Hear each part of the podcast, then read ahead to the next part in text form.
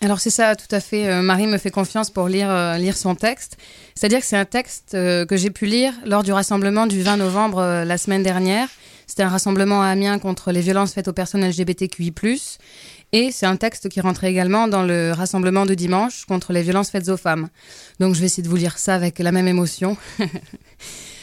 Après un grand rassemblement à Paris le 21 octobre contre les violences faites aux personnes lesbiennes, gays, bi, trans, queer, intersexes et plus, d'autres villes ont réagi pour s'inscrire dans un mouvement national et le collectif IDAO, ici à Amiens, qui rassemble six associations œuvrant quotidiennement pour la défense des droits humains et contre toutes les formes de discrimination, a décidé lui aussi de participer. Participer pour dire stop, et nous vous remercions d'être là aujourd'hui à nos côtés. Et nous, les bavardes, collectifs féministes et lesbiens, nous sommes déterminés pour que cesse la violence, car en plus d'être lesbiennes, bi, trans, queer ou intersexe, nous sommes des femmes, et le sexisme est lui aussi, partout. Car si nous en parlons peu dans les médias, depuis plusieurs semaines, quasiment chaque jour, des agressions lesbophobes, gayphobes, biphobes ou transphobes se succèdent sur l'ensemble du territoire. Dégradations, insultes, agressions physiques, elles sont relayées par les victimes elles-mêmes sur les réseaux sociaux ou dans les médias. En 2017 ont été recensés 1650 témoignages, dont 139 cas d'agression. Soit 15% de plus qu'en 2016, alors qu'on ne vienne pas nous dire que l'homophobie n'existe plus.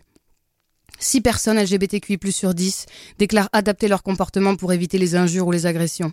Et une personne LGBTQI sur 2 a déjà fait l'objet d'insultes ou d'injures homophobes, selon l'IFOP.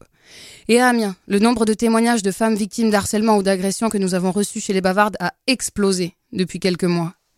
Car si la haine envers les personnes LGBTQI s'exprime au grand jour en toute impunité, les chiffres des violences faites aux femmes ne sont pas plus positifs. Nous sommes doublement discriminés. En effet, c'est avec tristesse et colère que nous constatons que les insultes homophobes, transphobes ou sexistes dans la rue, au travail, en boîte de nuit, allant parfois jusqu'à l'agression physique ou sexuelle, ne baissent pas. Il s'agit d'un véritable enjeu dont il est important de parler pour agir, car le harcèlement est un phénomène systématique que connaissent toutes les femmes dans le monde entier.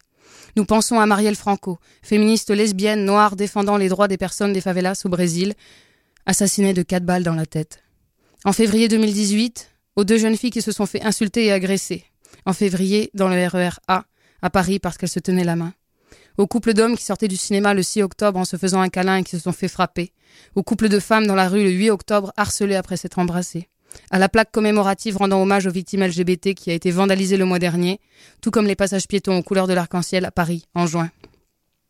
Alors continuons. Chacun et chacune à lutter, à nous aimer, à ne pas accepter ni la violence, ni la haine, ni le rejet, et continuons à défendre des valeurs de paix et remplies d'humanité, et retrouvons-nous dimanche à 11h, place Gambetta, pour dire stop aussi aux violences faites aux femmes.